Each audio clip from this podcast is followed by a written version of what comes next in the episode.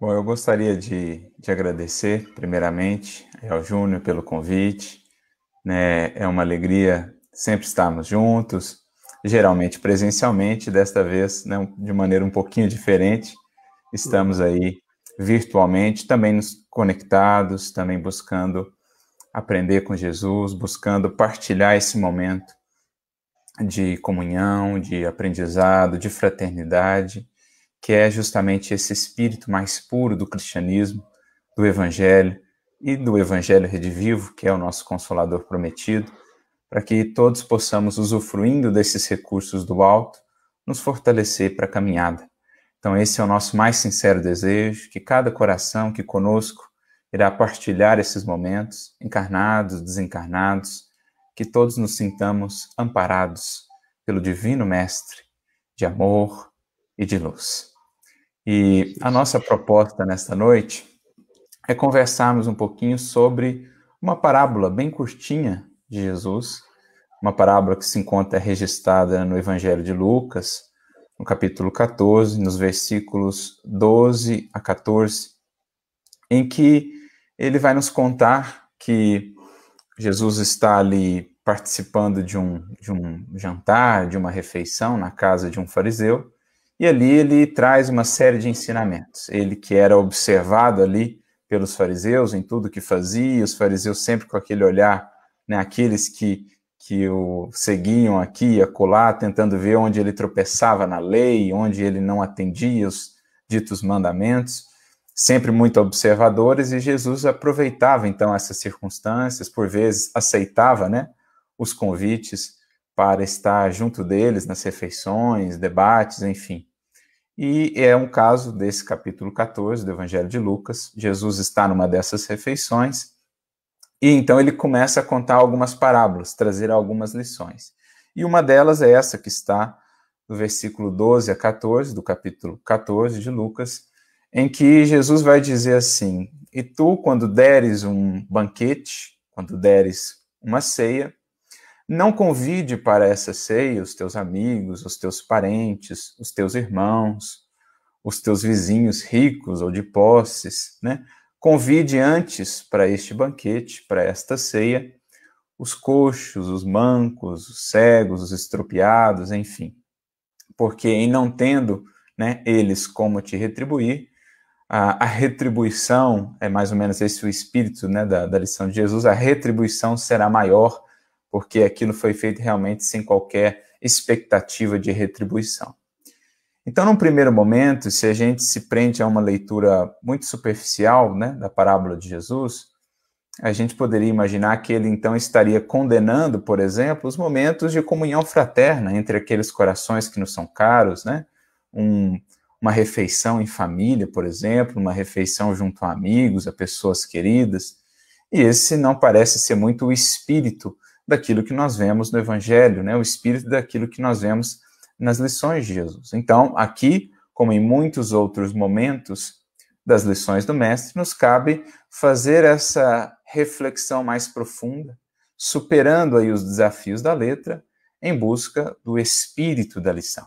E nesse sentido, a doutrina espírita nos auxilia por demais, porque em nos explicando uma série de outras leis, digamos assim, morais, né, que regem a vida, o universo, a evolução, a gente consegue, por meio dessas leis, leis espirituais também, adentrar mais fundo no sentido das palavras de Jesus. Ele mesmo havia predito e previsto que mais tarde o Consolador haveria de vir, enviado por ele mesmo, com o fim de, com a finalidade de explicar as suas lições, de fazer com que a gente penetrasse mais profundamente nas suas alegorias, nas suas parábolas, colhendo ali o espírito da letra, aquilo que realmente dá vida, aquilo que realmente é a ideia a ser transmitida. Então, no que diz respeito a essa parábola, por exemplo, o próprio Kardec vai tecer um comentário sobre ela, que está lá no capítulo 13 do Evangelho segundo o Espiritismo, nos itens 7 e 8. Kardec também vai fazer essa ponderação, né, dizendo: olha, não deveremos interpretar essa fala de Jesus no sentido estritamente literal, porque não, faz, não faria muito sentido Jesus condenar aí esses momentos que ele mesmo viveu né? Estando, por exemplo, ali com os discípulos na última ceia, naquele momento ali, né, de uma refeição, ele convidou os discípulos, aqueles que lhe eram mais caros, inclusive ali, ele passa a denominá-los não mais discípulos, mas amigos, como ele mesmo diz, né, já não mais vos chamo servos ou discípulos, mas amigos, porque tudo quanto recebi do meu Pai vos dei a conhecer. Então, Kardec faz essa ponderação e pega ali um dos cernes dessa parábola, dessa lição de Jesus, que é justamente a ideia ali da retribuição, porque Jesus diz na parábola: não chame esses que poderiam te retribuir, chame aqueles outros, né, os mais necessitados, os mais desamparados, porque não teriam como te retribuir. Então, no fundo, um dos grandes cernes da lição é: o bem que venhamos a fazer deverá estar sempre pautado nesse espírito de renúncia, da ausência de qualquer expectativa quanto a retorno, quanto a retribuição, quanto a aplauso, quanto a reconhecimento, quanto até mesmo a gratidão. Quanto mais é, donativo, né, quanto mais gratuito, quanto mais é, é, realmente for uma doação esse bem, sem qualquer expectativa, mais mérito, né, mais grandeza ele terá, porque estará realmente vinculado àquilo que é o sentimento mais nobre, que dá realmente sentido, que dá realmente valor aos nossos atos, que é a caridade desinteressada. Como os Espíritos vão dizer na questão 893 de O Livro dos Espíritos, né, a sublimidade da virtude está na caridade desinteressada, sem qualquer pensamento oculto de interesse pessoal. Aí está a sublimidade da virtude. Todo gesto de bondade, portanto, que se aproxime disso, que tenha essa alma, que tenha esse esse espírito, esse gesto será tão, tanto mais nobre quanto mais puro for esse sentido de doação. É o que o apóstolo Paulo também, por exemplo, vai dizer na sua famosa carta aos Coríntios, né, a primeira carta aos Coríntios, lá no capítulo 13, quando ele tem aquela que é uma das mais belas páginas da história da humanidade, um dos mais belos textos, acerca do amor, acerca da caridade.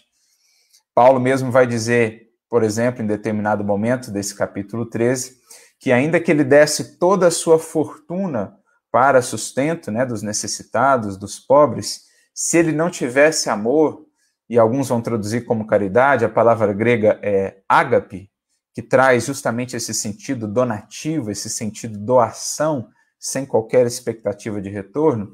Então, ainda que eu doasse tudo que eu tenho para sustento dos necessitados, se não tivesse caridade, isso de nada me adiantaria. Ou seja, eu mesmo não cresceria com aquele gesto, com aquele ato, porque haveria ali, muitas vezes, interesse pessoal. Então, até no gesto, aparentemente, né, do bem, que gera bem para outros, eu posso estar fazendo aquilo por orgulho, por vaidade e não estar crescendo com aquilo. Daí os espíritos, a todo momento, na codificação, no livro dos espíritos, em outros momentos, né, nas obras básicas de Kardec, a todo momento os espíritos estão nos relembrando de uma palavrinha-chave, a intenção. Para Deus, a intenção é tudo. A intenção vale até mesmo mais do que o ato. Porque dois atos idênticos, exteriormente vistos, podem ser completamente diferentes do ponto de vista de valor espiritual, né, de acordo com o sentimento que os inspira, de acordo com a intenção que animava aquele que fazia aqueles atos. Né? Então, um exemplo que a gente vê nisso, falando aí dessa doação, né, a gente lembra o caso do óbolo da viúva.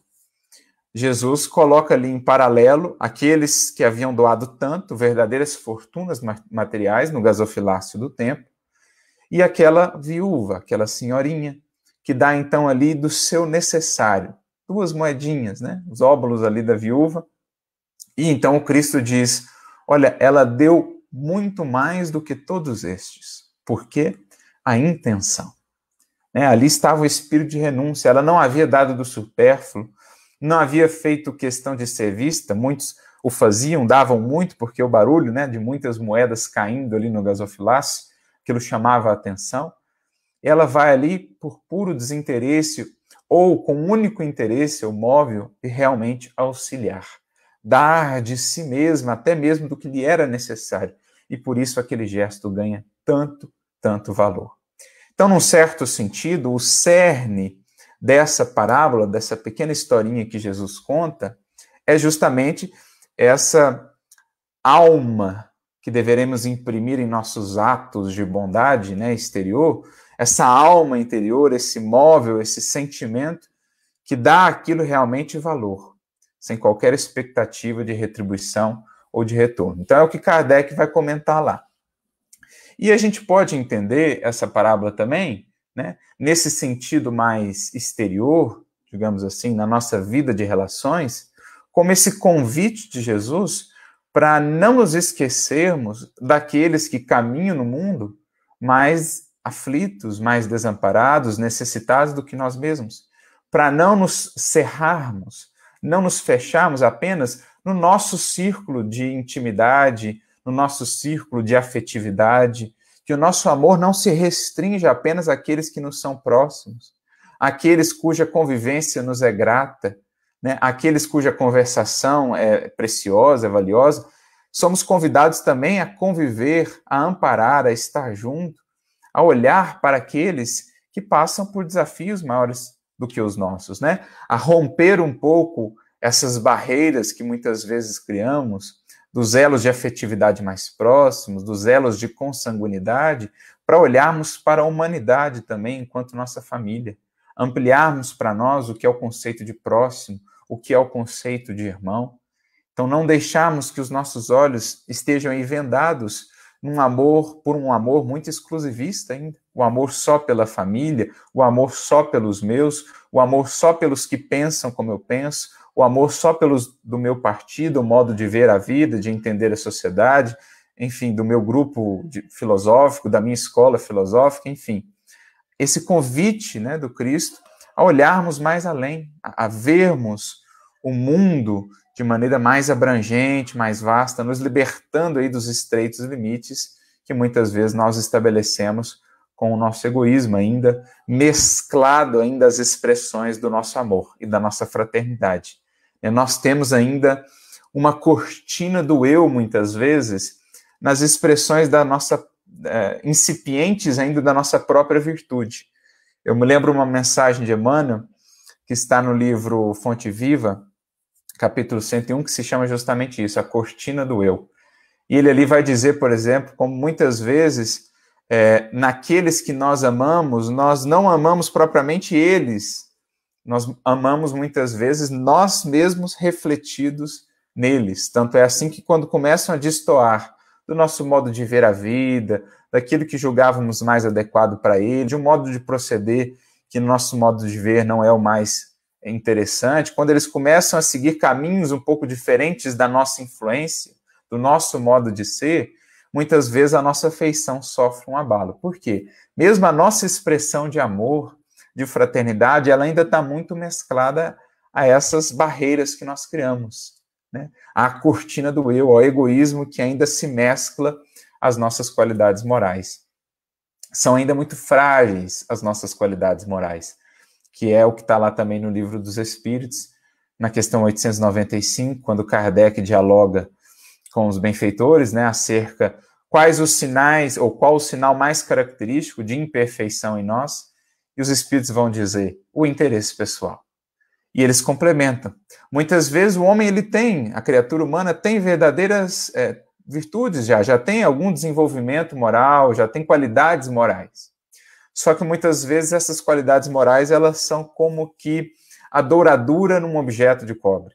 Sabe, aquela casquinha que não resiste a uma experiência, a um teste mais profundo, no que diz respeito ao interesse pessoal. Geralmente, a nossa afeição, quando ela é submetida ao interesse pessoal, ela é arranhada, ela fica ali marcada, porque a gente ainda não ama com esse espírito realmente de doação, esse amor renúncia, que é a alma do evangelho, né? que é o cerne daquilo que o Cristo veio nos ensinar. É o ágape do qual nos fala lá Paulo, na sua primeira carta aos Coríntios e que Jesus vivenciou e exemplificou em todos os momentos. Então, a gente pode entender essa parábola também, né, num sentido mais aqui da vida de relações, como esse convite do mestre a pensarmos nestes também, né? a, a colocarmos eles em nossa linha de consideração, a não pensarmos apenas nesses momentos de alegria, nesses momentos de comunhão, de comemoração, com aqueles corações que nos são caros, né? os momentos de felicidade, de abundância, enfim. Pensarmos também na aflição oculta, pensarmos também nas lágrimas amargas que muitos de nossos irmãos estão derramando em provações difíceis, irmos de algum modo até eles com esse pão também, né, do amparo material, esse pão do amparo moral. Irmos até eles com o pão do consolo, com o pão da generosidade, do sorriso, da bondade, também com o pão material, o agasalho, o alimento, aqueles. Acho que voltamos, né? A internet tinha, tinha caído aqui, mas voltando. Então, como eu dizia, o Emmanuel vai até comentar isso também, é, essa mesma passagem, essa mesma parábola, no livro da Esperança, capítulo 35, e o título que ele coloca é interessante, é Eles Antes, que nós deveremos lembrar desses, os aflitos, né, dos sofridos do mundo, dos desamparados também, antes, muitas vezes, daqueles que nos são caros, que já estão mais bem amparados, que já têm aí maiores facilidades, que já têm os recursos suficientes para irem seguindo adiante, deveremos colocar antes, né, muitas vezes na nossa lista de auxílio, de cuidado, de um olhar fraterno, aqueles que estão aí desamparados, aqueles que não têm encontrado esse apoio na jornada humana. Mas o nosso objetivo aqui hoje, na análise dessa parábola, não é nos prendermos tanto nesse aspecto mais exterior, que é fundamental também, é porque assim são as lições de Jesus, elas nos permitem várias abordagens. Eu sempre gosto de usar esse exemplo. É um diamante.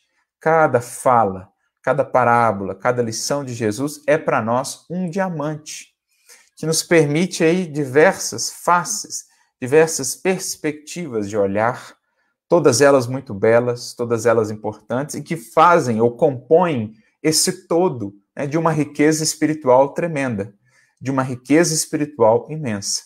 Então a gente já apresentou aí esse aspecto, né, olhando essa parábola como esse convite de Jesus ao auxílio aos é, desamparados, a não nos prendermos apenas no círculo dos que nos são mais caros, daquela, daquela coisa mais festiva, mais alegre, olharmos também para as dores humanas que muitas vezes estão bem próximas de nós, mas que não têm sido olhadas, né?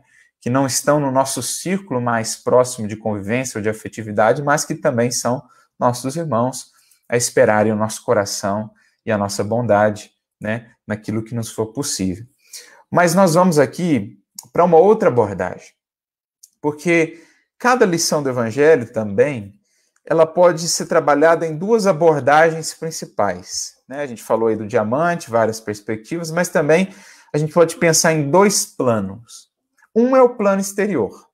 Então, toda a parábola de Jesus, ela vai fazer uma análise aí da humanidade também, enquanto coletividade, né, do, da, digamos assim, da coletividade terrestre. Então, quando Jesus conta a parábola, por exemplo, do trigo e do joio, a gente pode entender a parábola do trigo e do joio no que diz respeito à humanidade terrestre, em que determinados espíritos, ainda muito renitentes no mal, no momento da ceifa, da aferição, ou seja, da passagem de um ciclo para outro ciclo evolutivo do orbe, serão reconduzidos a outras escolas evolutivas, a outras experiências onde serão também tutelados. Então há uma separação. A gente pode pensar o trigo e o joio nessa perspectiva do plano exterior, como também a parábola da, da rede, a gente pode pensar, e tantas outras. Mas a própria parábola do trigo e do joio, a gente pode pensar ela também no plano interior, em que agora, nessa nova abordagem, o trigo e o joio estão dentro de mim. É, o joio é aquilo em mim que precisa ser separado, que precisa ser identificado no momento de ceifa, ou seja, nos momentos de, de aferição, nas provas, nos testemunhos, né, no próprio processo de autoconhecimento. Eu preciso aprender a identificar o joio em mim, separar o que é trigo, que deve ser mantido, alimentado, cultivado, e remover o joio. Então percebam, uma mesma parábola, ela nos permite trabalhar essas duas abordagens em dois planos principais. O plano exterior, que diz respeito às criaturas humanas, à coletividade de modo geral, nós inseridos nessa coletividade, mas também cada parábola se aplica ao meu mundo interior. Né? Há algo que se opera dentro de mim. Se há divisão, a separação do trigo e do joio na terra como um todo, há também separação do trigo e do joio dentro de mim. Dentro de mim. Isso acontece, por exemplo, no momento de desencarnação, em que o espírito é convidado mais claramente a perceber o que nele é trigo, o que nele é joio, um exame consciencial mais claro. Mas isso ocorre, na verdade, com aquele que está na busca por se conhecer, quase que frequentemente, né, diariamente, ele faz essa separação do trigo e do joio, da sombra, da luz, enfim. Então, nós vamos abordar essa parábola hoje do, do banquete, desse processo de dar a ceia, né, e chamar para essa ceia os estropiados, os coxos, os mancos, enfim, os aflitos, como Jesus diz lá na parábola de Lucas, nós vamos abordar isso do ponto de vista do nosso mundo interior. Ou seja, quem são esses personagens em nós? Quem são essas figuras? Porque no estudo do Evangelho, a gente vai percebendo que as personagens do Evangelho são arquétipos, né? são representações também do que se opera dentro de nós. Porque assim como o reino de Deus vai um dia se implantar na terra, no mundo de fraternidade, de paz, de justiça, que haveremos de alcançar mais adiante, ele precisa antes se implementar em mim. Então, todos os processos que o mundo vai vivenciar de renovação, cada criatura precisará vivenciar em si mesma. Né? Então, aquilo que a gente vai vendo no Evangelho, na verdade, vai se operando dentro de nós também. As transformações das personagens do Evangelho são, na verdade, o que vai se operar em nós também. Assim como os desafios, as quedas morais, as fragilidades das personagens do Evangelho representam fragilidades quedas morais, imperfeições em nós mesmos. Então, esses personagens, eles estão vivos em nós. Pedro está vivo em nós na forma da nossa impaciência, da nossa intransigência. Paulo, Saulo, né, está vivo em nós na forma do nosso orgulho, da nossa vaidade, e assim todos os outros que viéssemos a conceber e, a, e analisar ali né, no Evangelho.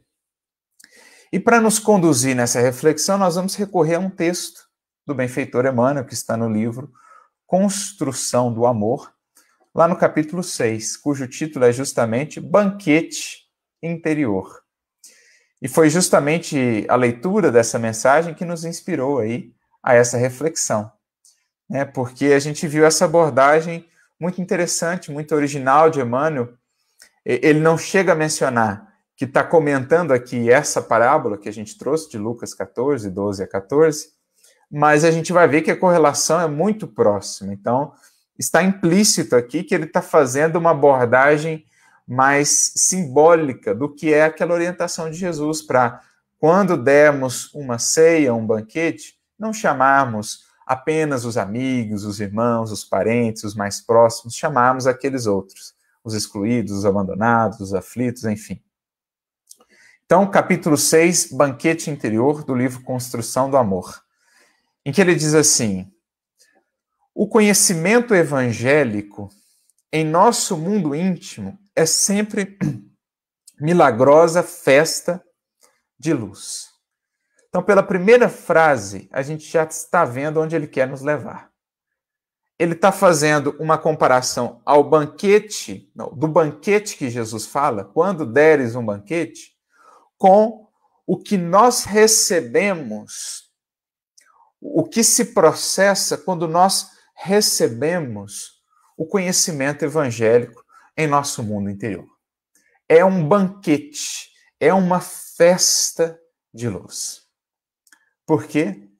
Os ensinamentos do Cristo, que são, para nós, né, a mais pura expressão da lei divina, explicada e vivida, eles são alimento para o espírito. Eles são sustento para o espírito, porque assim como o corpo tem as suas necessidades para se manter, o espírito nutre-se de luz. O espírito nutre-se de sentimento superior. E é o que nós depreendemos do Evangelho, do conhecimento do Evangelho. É uma festa de luz que se opera em nosso interior quando acolhemos aqui dentro aquilo que né, Jesus mesmo definiu como sendo a sua tarefa, um dos títulos a que se atribuiu, o pão que desce do céu e que dá vida ao mundo. Eu sou o pão da vida, dirá o Cristo. Porque ele é para nós essa expressão mais pura da luz, que é o alimento fundamental do Espírito. Quanto mais o Espírito sobe na gradação espiritual, na escala espírita, como nós vemos lá Kardec fazer a, a divisão, a definição no livro dos Espíritos, mais para ele se torna imperativa essa nutrição de luz. Mais ele percebe outras necessidades muito além das simples necessidades fisiológicas. Né? Ele passa de fato a viver mais do que simplesmente existir. Emmanuel mesmo vai definir. A vida é a experiência digna da imortalidade. Então, quando nós vivemos de fato e não mais simplesmente existimos, quando nós passamos a pensar em termos de imortalidade, a viver como espíritos, a reconhecer as necessidades do espírito que somos. E as necessidades fundamentais do espírito são luz para a sua evolução, sentimento nobre, puro, amor para a sua sublimação, né? luz que vença as trevas da ignorância e que o liberte, portanto, e conhecereis a verdade, a verdade vos fará livres. Então, é a luz da verdade que se acende numa alma e a liberta das algemas, dos cativeiros da ignorância e das paixões. Então, a luz da verdade e também essa expressão de luz do amor, que sublima o sentimento e que nos liberta aí, né, das paixões, do egoísmo, do orgulho, da indiferença, do ódio, enfim, de tudo isso. Então, é o que Jesus mesmo nos diz numa fala muito interessante dele no, no Evangelho de João, no capítulo 4, quando o mestre está ali conversando com a mulher samaritana.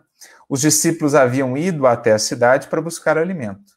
Quando eles voltam, eles oferecem alimento para Jesus. Né, que eles estavam numa viagem ali, devia ter muito tempo que Jesus não comia, é, nem bebia, né? Ele para ali para pedir água para a mulher samaritana, e aí eles têm aquele diálogo tão belo sobre a água que sacia. E então eles oferecem um alimento e Jesus dá uma resposta interessante. Ele diz assim: é, Eu tenho um alimento para mim que vocês ainda não conhecem. E os discípulos não entendem, né? Um olha para o outro, fala: Alguém deu alguma coisa para ele de comer? E é então que ele tem a fala belíssima. Ele diz: O meu alimento é realizar a vontade do meu Pai, cumprir a sua obra.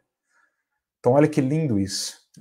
Quanto mais o espírito sobe os degraus da evolução, mais ele se nutre do conhecimento da vontade do Pai, da lei divina, e mais passa a ser para ele imperativo operar, né, atuar em conformidade com essa lei divina.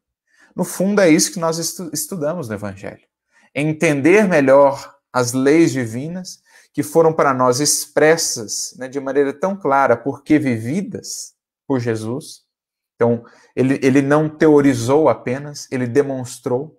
Então, quando a gente está estudando o Evangelho, quando a gente está acolhendo o conhecimento evangélico, nós estamos buscando esse alimento transcendente, que será cada vez mais para nós premente, necessário, quanto mais conscientes estivermos. Assim como né, para o Cristo já em mais alto nível, isso é fundamental para ele. A minha comida é isso. Então, no fundo, é isso que Jesus está dizendo, como ele também nos, nos disse lá em Mateus 4, na passagem que ele está no deserto, quando ele sintetiza para nós, né? Nem só de pão viverá o homem, mas de toda palavra que sai da boca de Deus. Então, o pão ali é uma representação das necessidades materiais do ser enquanto encarnado. Agora, a palavra que sai da boca de Deus é uma conexão aí, né, que Jesus vai fazer mais tarde no Evangelho de João, lá no capítulo 6, quando ele trata desse pão que desce do céu, desse alimento espiritual, da alma que busca, né, essa comunhão com o Pai, com a sua lei, com a sua sabedoria. E esse é o pão que desce do céu que dá vida ao mundo. e que esteve ali mais ostensivamente materializado para nós em Jesus, que é a máxima expressão desse pão.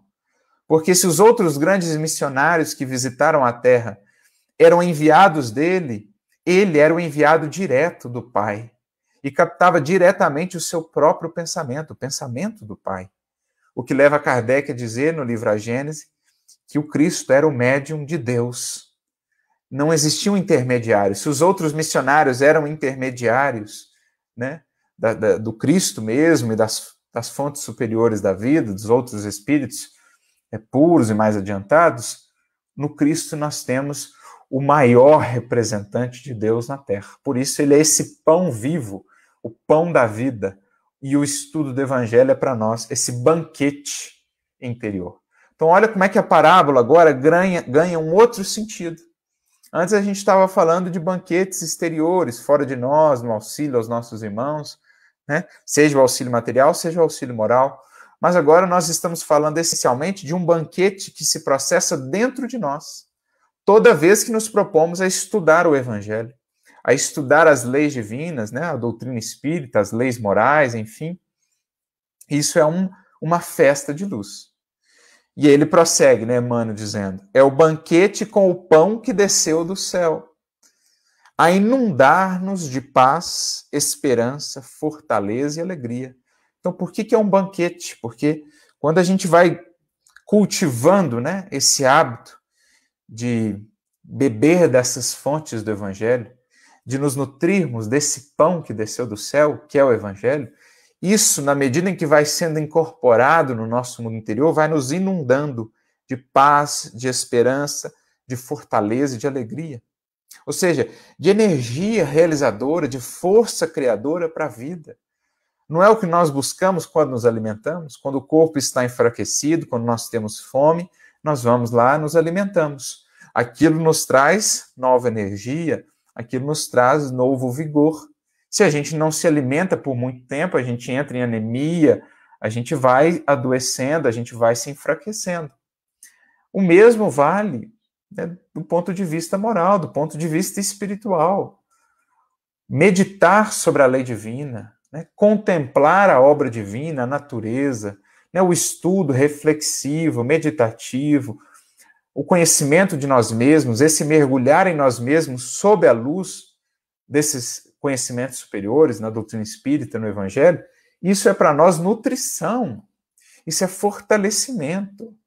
É por isso o Leon Denis vai tratar tanto disso, a sua obra é, O Problema do Ser, o Destino da Dor, por exemplo, ele vai falar dessa importância do estudo, né, do cuidado com o pensamento, do iluminar o pensamento, da leitura, né, da reflexão, da contemplação, como ele fala no Grande Enigma, olhar a obra divina, aprender com a obra divina, tudo isso inunda o ser de recursos novos para a vida, é, de força moral extra para vencer as provas. E se não cultivamos isso diariamente, como fazemos com o alimento, o que esperar senão vontade fragilizada, desânimo, abatimento, né? cansaço moral, ou seja, sem vontade, né? sem, sem força para superar nós mesmos, as nossas paixões. A gente entra numa espécie aí, entre aspas, né, de anemia moral pela falta de alimento. Então, é um banquete. É um banquete que se opera dentro de nós. Agora, quais que são os convivas desse banquete? Lá na parábola que Jesus conta, nós temos os amigos, os parentes, né, os, as pessoas mais próximas, que Jesus nos diz: olha, não, não pensem só nesses durante o banquete, pensem também naqueles outros, os coxos, os mancos, né, os, os cegos, enfim. É, por, por essas figuras, Jesus não está falando só daqueles do ponto de vista físico, né? Jesus ali na parábola não está falando só daqueles que têm é, é, essa, essa questão física, que são cegos fisicamente, que são coxos fisicamente, que são enfim, Jesus está falando no sentido moral também, né? O, o, orgulhoso, por exemplo, ele é um cego em sentido espiritual, né? O, o, o egoísta, ele é um, um manco, é? ele é um estropiado em sentido espiritual, porque só pensa em si mesmo e então não encontra realmente a força que a fraternidade, que, que o partilhar, que a caridade nos, nos traz, né? O apoio, o amparo, e ele se fragiliza, né? O vaidoso, vaidoso, por exemplo, é um manco em sentido espiritual. Então a gente não, não pode ler aquela orientação de Jesus ali na parábola apenas no sentido material. Claro que também se aplica ao sentido material. Aqueles que terão maiores dificuldades na experiência física, com o corpo físico, muitas vezes também demandarão de nós esse carinho, esse cuidado, esse respeito, esse zelo, mas também em sentido espiritual, né? Então, Emmanuel começa dizendo assim: quem são, nessa nova abordagem da parábola, aqueles amigos, os mais próximos, os parentes, os irmãos? Olha o que ele diz: nossos velhos amigos, os ideais de felicidade encontram novo apoio e se materializam em trabalho promissor de fé, vaticinando-nos abençoado futuro. Alimentam-se triunfantes à nossa mesa farta de júbilo, e como que se exteriorizam constantemente através de pregações valiosas e apontamentos sublimes, no entusiasmo com que nos devotamos à salvação alheia. Então, quem que são aqueles primeiros personagens que Jesus cita lá na parábola? Né? São esses ideais nobres, esses, esses ideais de alegria, esses ideais de felicidade que nós já temos e que vão encontrar aí nessa luz, nesse, nesse pão que nos chega do Evangelho, ainda mais força, né? E é, e é bom que os tenhamos, faz parte que eles estejam conosco, nós precisamos desses ideais, desses sonhos de felicidade, de luz, de, de renovação e tudo mais, é preciso que eles alcancem esse pão também. Mas como lá na parábola, Jesus convida não olharmos só para estes, não convidamos para esse banquete do evangelho apenas isso. Esquecendo que dentro de nós também estarão lá os pobres, os aleijados, os mancos, os cegos, nesse sentido simbólico, nesse sentido espiritual. Então, convidar para essa mesa do banquete do evangelho aquilo que já é o bem incipiente em nós, as nossas virtudes incipientes, os nossos melhores ideais, os nossos melhores projetos, as nossas capacidades, né, aquilo que a gente já desenvolveu, as nossas habilidades. Isso precisa também se nutrir desse pão, mas não podemos nos deter nisso, porque nós somos uma mistura aí de muitas personagens. Então eu me lembro até da fala que está no Evangelho de Marcos, né, lá no capítulo 5, versículo 9, quando Jesus está diante daquele homem obsidiado, né, na linguagem do evangelho, endemoniado, e Jesus então, a gente até imagina né, que Jesus já sabia qual resposta que viria, e por isso faz essa pergunta, para que essa resposta ficasse ali registrada, uma resposta profundamente simbólica, interessante. Né? Jesus pergunta diante daquele irmão obsidiado, pergunta para o Espírito, né? Qual é o seu nome? E ele então responde: Legião, porque nós somos muitos. Então, tirando essa resposta um pouquinho daquele contexto e ampliando o seu sentido simbólico e espiritual, no fundo, nós todos somos uma legião de seres. Nós todos somos uma legião de sentimentos, de emoções é, é, que se misturam aqui em nós. Aquilo que já é bom, aquilo que já é nobre, aquilo que já é trigo, mas também um monte de expressão de joio, né? aquilo que ainda é sombra, aquilo que é emoção perturbada, aquilo que é pensamento cristalizado, aquilo que é mágoa, aquilo que é rancor, enfim, aquilo que é paixão, isso ainda está em nós. Então, se a gente volta esse banquete apenas para aquilo que já é, né, a, a, as nossas conquistas incipientes, sem levar essa luz também a esses esses pobres, esses aleijados, esses cegos que vivem em nós, essa legião toda, eles ficarão sem luz, eles ficarão sem alimento e não se transformarão, não se renovarão, não se erguerão para a luz. Deveremos sim alimentar os aspectos positivos, mas teremos também de ter a coragem, a humildade, né, esse olhar mais profundo, de ir buscar em nós esses que muitas vezes excluímos, esses que muitas vezes não queremos olhar.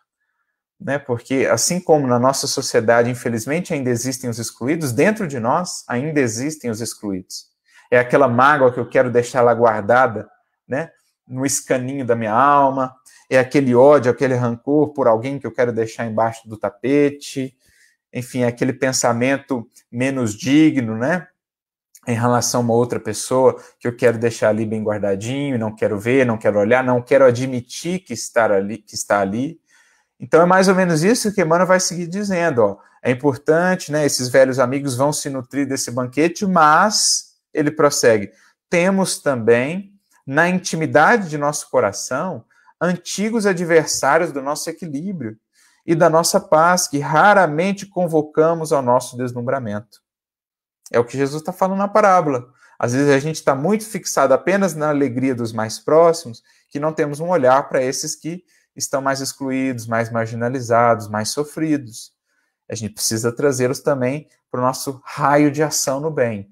Mas internamente também, a gente está ali, às vezes, muito presos, né? As nossas virtudes incipientes, tendo até mesmo uma falsa imagem de nós mesmos, considerando-nos já mais adiantados do que efetivamente estamos, já mais virtuosos do que efetivamente somos. Por quê? Porque escondemos, não queremos ver e não queremos chamar para esse banquete também esses adversários da nossa paz, esses mancos, esses pobres, esses aleijados que estão aqui dentro de nós. E aí ele então ele segue é, citando agora quais são alguns desses adversários, né? Quais são alguns desses personagens que nos cabe trazer aqui para esse banquete, para essa mesa do Evangelho. E é muito interessante, ele diz assim: é o orgulho, louco inimigo do nosso progresso. Então, o orgulho é um desses né, que muitas vezes a gente não quer considerar que ele existe em nós, queremos marginalizá-lo, mas ele está lá. E se não olharmos para ele, e se não o convidarmos para esse banquete, ele não vai passar. Ele não vai se modificar. Ele vai continuar lá como uma fonte de aflição dentro de nós mesmos, como uma das principais é, raízes das nossas aflições, como um dos principais entraves ao nosso progresso, que é o que está lá na questão 785 de O Livro dos Espíritos, quais os maiores entraves ao progresso né, moral das criaturas? O egoísmo e o orgulho. O que ele diz aqui, louco inimigo do nosso progresso. O orgulho é como uma, uma, uma algema né, que nos prende a um determinado ponto. A gente estaciona na caminhada evolutiva. Por quê? O orgulho ele nos cega para quem realmente somos e nos faz crer que já somos o suprassumo, sem que precisemos modificar, renovar e aperfeiçoar o que temos sido. Então, o orgulho é aquele que parou, é aquele que olha o caminho já percorrido sem olhar o que falta ainda percorrer. Ao passo que a humildade é justamente o inverso. A humildade olha sempre para frente, olha sempre para o infinito e por isso percebe o quanto ainda falta por caminhar, por se renovar e se transformar. O orgulho não, ele olha para trás ele olha para o que já foi caminhado e se prende nisso, achando que já chegou ao fim.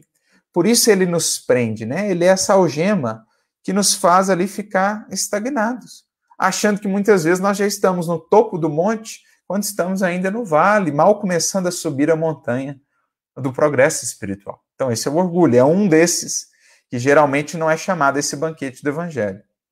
É a vaidade, infeliz companheira de nossos desequilíbrios. Né? A vaidade que é muitas vezes essa, essa companheira que tem sido aí o, o piso falso, né?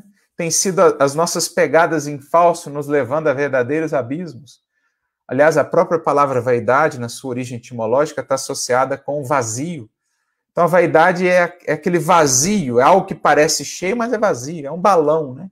Parece que é volumoso, mas aqui não tem, essencialmente, substancialmente, não tem nada ali. Basta um, um ligeiro alfinete e tudo aquilo se dissolve, tudo aquilo é, desaparece. Assim é a vaidade, é quando a gente incha do que não somos. É o vazio, é o vácuo que a gente cria achando que é alguma coisa. E a gente cai em verdadeiros abismos criados por esses vácuos. Né? Os nossos passos em falsos. Por isso que ele diz que a vaidade tem sido essa infeliz companheira de nossos desequilíbrios. Lembramos lá, esse é um, que é uma discussão antiga lá no, no Eclesiástico já dizia, né? Vaidade das vaidades, tudo é vaidade. Como esse, esse vício nosso, um dos mais difíceis de extirpar, porque A vaidade, ela é tão sutil que ela vai estar associada até ao bem que a gente faz. Né? Conta-se até uma história acerca de, de Santo Antão, se eu não estou enganado, que ele era um eremita, né? vivia ali com uma profunda disciplina, austeridade, querendo a santidade, e conta-se então que o diabo, entre aspas, queria tentá-lo, queria de todo jeito dobrar Santo Antão e fazê-lo ceder né, às tentações. Ele tentou de tudo, o diabo. Fez de tudo, mostrou as imagens de sensualidade, prazeres, poder, ofereceu de tudo. E Santo Antão ali na prece, na oração, firme, até o ponto em que o diabo desistiu, estava indo embora. Santo Antão então ajoelha na hora que percebe que ele está indo embora e volta-se para alto e diz: Graças a Deus, agora eu sou santo.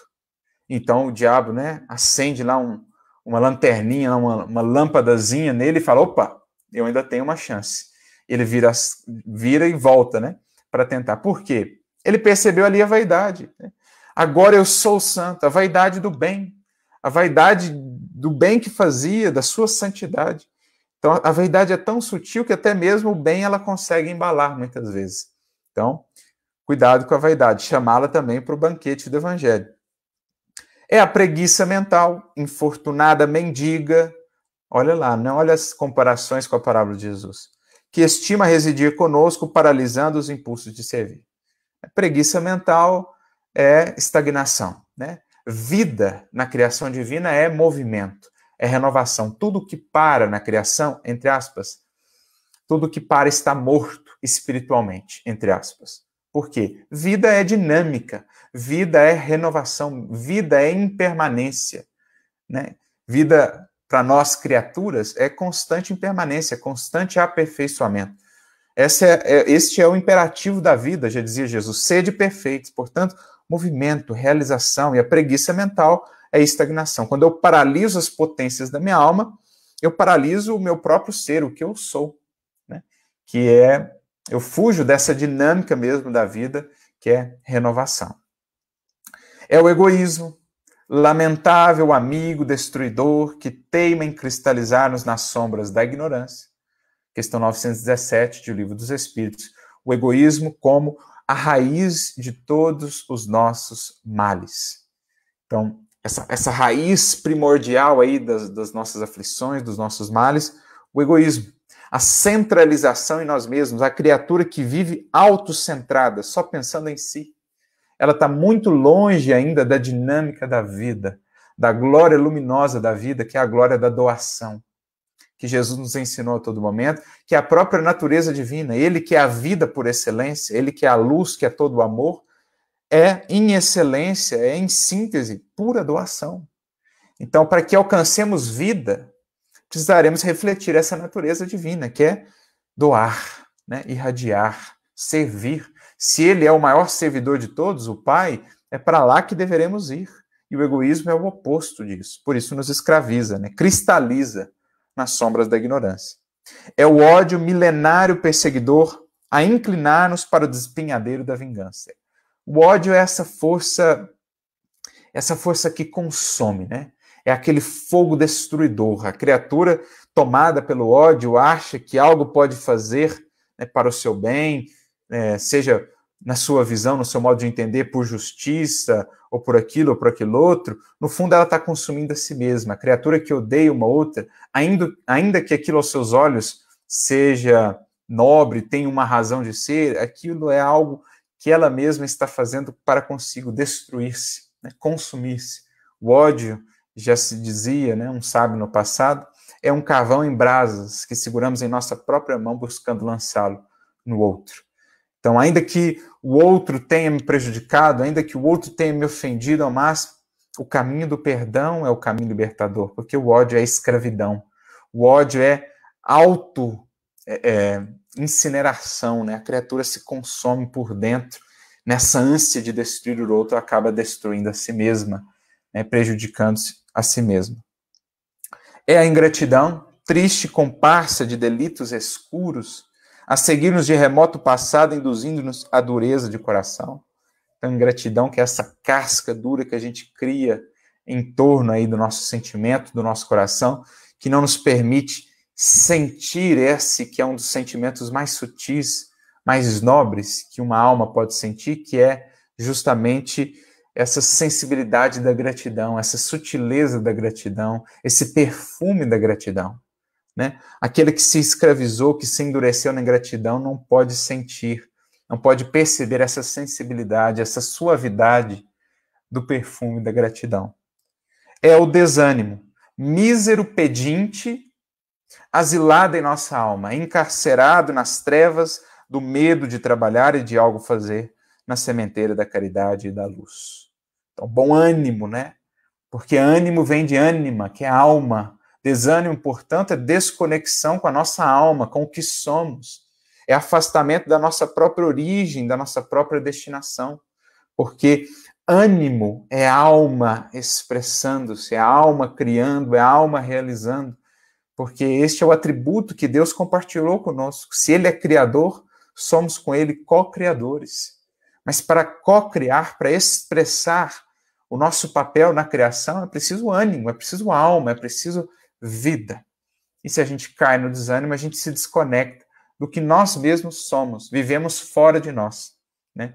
É, descuidados ainda do que é o mais fundamental. Então, lembramos lá do capítulo 8 do livro Boa Nova, Bom Ânimo, né? Jesus falando com Bartolomeu sobre o bom ânimo que o evangelho deve infundir em nós, afinal de contas, é a boa nova.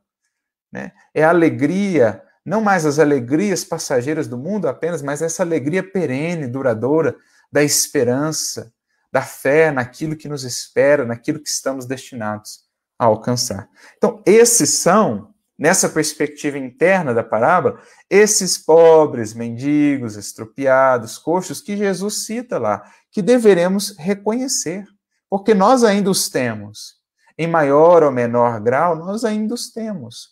Mas se os negamos, se não os chamamos para o banquete do Evangelho, no processo sincero de, auto de autoconhecimento, continuarão lá, transmitindo né, ou alimentando internamente em nós angústias, aflições, sofrimentos, lágrimas. Mas se os convidamos, temos essa coragem, temos essa visão mais abrangente, né, essa humildade, e os chamamos a esse banquete, eis então que tudo começa a se transformar, porque ao contato do evangelho, ao contato desse pão que desce do céu e dá vida ao mundo, olha como é que ganha um outro sentido essa palavra de Jesus, né? Essa essa frase de Jesus, o pão que desce do céu dá vida ao mundo. Que mundo? O nosso. Porque esses pontos aqui, esses personagens, eh, eu me lembro de outra mensagem da Cheira no livro Passos da Vida, pontos mortos. Esses irmãos aqui que moram dentro de nós são pontos mortos em nós. São pontos de estagnação, são pontos de cristalização do nosso espírito, impedindo o fluxo mais harmonioso do amor, do bem, da alegria em nós. Então, se eu não olhar para esses pontos mortos e fazer com que entre em contato com esse pão que dá vida ao mundo interior, que dá vida ao nosso mundo, eles continuarão ali, pontos mortos, criando para nós zonas internas de aflição, de estagnação, de adoecimento do nosso ser, né, do espírito que somos. Por isso, Emmanuel conclui: convidemos todos esses velhos companheiros de jornada evolutiva para o banquete do Evangelho em nosso templo íntimo. Convidemos esse pessoal para o nosso templo íntimo, para essa ceia, para esse banquete que nós damos toda vez que nos propomos a estudar o Evangelho, que deve ser para nós um hábito. É tão importante quanto alimentar o corpo, até mais. Convidemos esses irmãos, tenhamos a coragem, a humildade de olharmos tais quais somos. Tem uma mágoa ali? Chama ela para o banquete do Evangelho. Tem ódio? Chama ele para o banquete do Evangelho. Tem rancor? Chama para o banquete do Evangelho. Tem orgulho? Coloca todo mundo na mesa e vamos conversar. Nessa legião que somos, vamos acolher todos dessa legião a mensagem do Cristo divino, desse pão que desce do céu e que dá vida ao nosso mundo interior. E de certo, prossegue ele, se converterão em nossos em cooperadores prestimosos de nosso reajuste, transformando-nos em vivo santuário de bênçãos para execução plena e vitoriosa da vontade de Deus. Então olha que lindo isso, né? Esses mesmo se eles alcançarem esse pão do evangelho, eles vão sendo transubstanciados, eles vão sendo transformados. Né? A preguiça mental vai se convertendo gradativamente em ação, em realização. O egoísmo e o orgulho vão sendo transubstanciados em, em humildade, em caridade.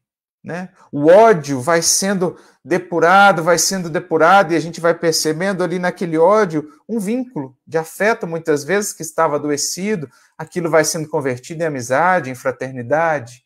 Tudo isso ao toque do Evangelho ao contato desse pão, que é luz pura, vai sendo transubstanciado. A ideia é essa mesmo, eu gosto dessa palavra, porque é uma mudança de natureza, né? É, eu não diria nem de natureza, mas de expressão, porque é, aquilo que, como a gente vê na questão 907, 908 no, no Livro dos Espíritos, aquilo que são as nossas paixões, é, essas forças não são em si mesmas más, então, é, tivemos um pequeno probleminha aqui na internet, mas já estamos de volta. Como eu dizia, o princípio das nossas paixões, em si mesmo, ele não é ruim. Né? Ah, nas questões 907 908, o princípio das paixões é algo que nos foi colocado para as realizações do bem. Mas o problema, dirá Kardec, dirão os espíritos, está no excesso. Quando isso passa a governar, quando isso perde a medida, quando aquilo adoece. Então, ao contato né, do Evangelho do Cristo, isso vai sendo transubstanciado, isso vai sendo renovado. E aquilo mesmo que eram as paixões, aquilo mesmo que era ruim, vai sendo convertido, como ele diz aqui, em cooperadores prestimosos. Kardec mesmo vai dizer que as paixões decuplicam a força da criatura. Né? Então, se a gente souber trazer esses companheiros para esse banquete do Evangelho, aquilo que era um problema vai se tornando muitas vezes resolução, solução como foi em Saulo, né? Aquilo que o levou àqueles excessos, aqueles desequilíbrios, foi depois convertido em recurso de transformação, de realização com Cristo. Então, por isso Kardec diz, elas decuplicam as forças do indivíduo se são bem trabalhadas, se são bem olhadas. Assim também o, a ingratidão, o desânimo, o ódio, o orgulho, a vaidade, tudo isso sem nós vai sendo alcançado por essa luz do Evangelho, então isso vai sendo de fato convertido nesses cooperadores prestimosos. É realmente uma transubstanciação, no sentido daquilo mesmo que a gente vê né, simbolicamente no Evangelho, da água em vinho. Lembrando que a água ali é um símbolo daquilo que é material, materialidade, e o vinho, um símbolo ali do que é espiritual, espiritualidade. Ao contato de Jesus em nossa vida, em nosso coração, nós vamos transubstanciando aquilo que era paixão preso né, à materialidade vai sendo convertido no vinho aí, nesse sentido de espiritualidade, de realização do espírito. Então, olha só como essa parábola ganha agora um outro sentido na medida em que a gente entende ela aplicada a esse nosso mundo interior.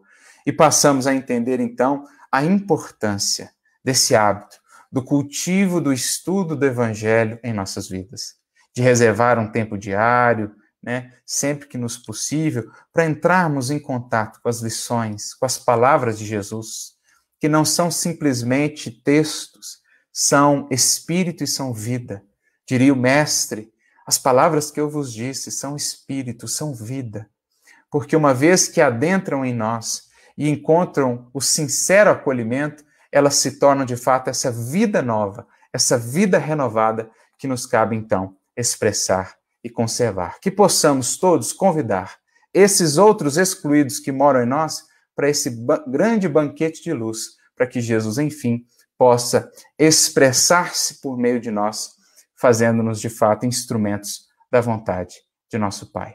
Eram essas as nossas reflexões. Que Jesus possa, então, nos inspirar e nos auxiliar a fortalecermos cada vez mais essa nossa comunhão com esses ensinamentos, com esse pão da vida que desce do céu e que dá vida ao nosso mundo, que dá vida, que dá sentido extra, amplo ao nosso existir, porque agora um existir luminoso, um existir associado, vinculado à vontade de nosso Pai. Que Jesus nos abençoe, nos inspire a todos, muita luz e muita paz, e que esse banquete se faça sempre vivo e abundante na mesa, na ceia do nosso coração.